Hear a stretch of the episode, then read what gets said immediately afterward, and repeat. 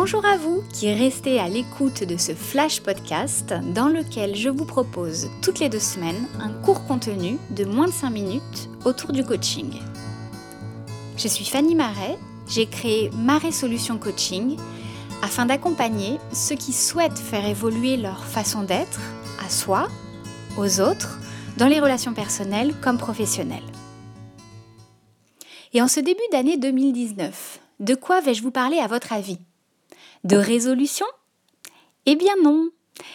Car le souci avec les résolutions, c'est qu'elles contiennent bien souvent en leur sein bon nombre de contraintes et d'obligations de perfection que vous vous imposez, et cette pression finit par rimer avec procrastination.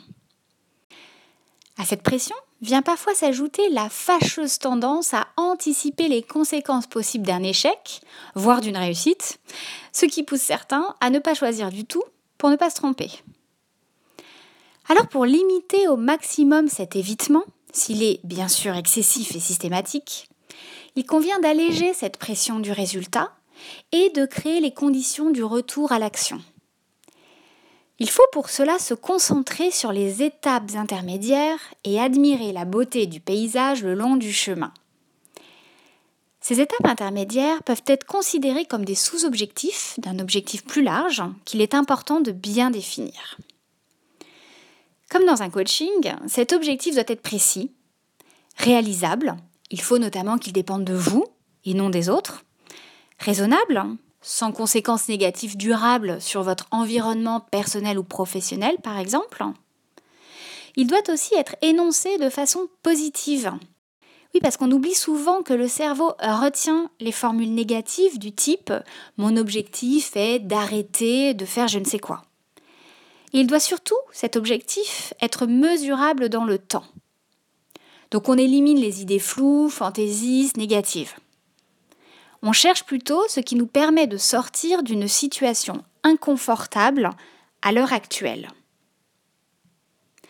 Une fois l'objectif défini, et afin qu'il ne reste pas qu'un simple vœu, vous devrez mettre en place un plan d'action, pas à pas, qui tiendra compte de vos ressources ainsi que des obstacles sur le chemin.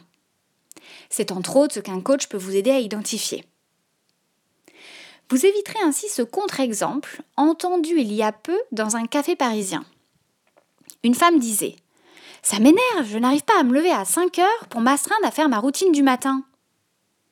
Alors cette personne, en quête de bien-être, s'est imposée de se lever tous les matins sous la contrainte du réveil, à 5 heures qui plus est. Échouant à le faire, elle finit par se déconsidérer et se flagelle.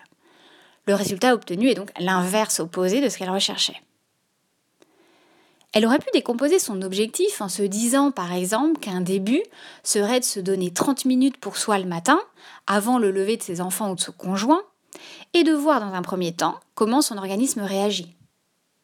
Cela lui aurait permis de mieux cheminer vers son objectif global. Parfois, il suffit en effet d'un premier petit geste symbolique.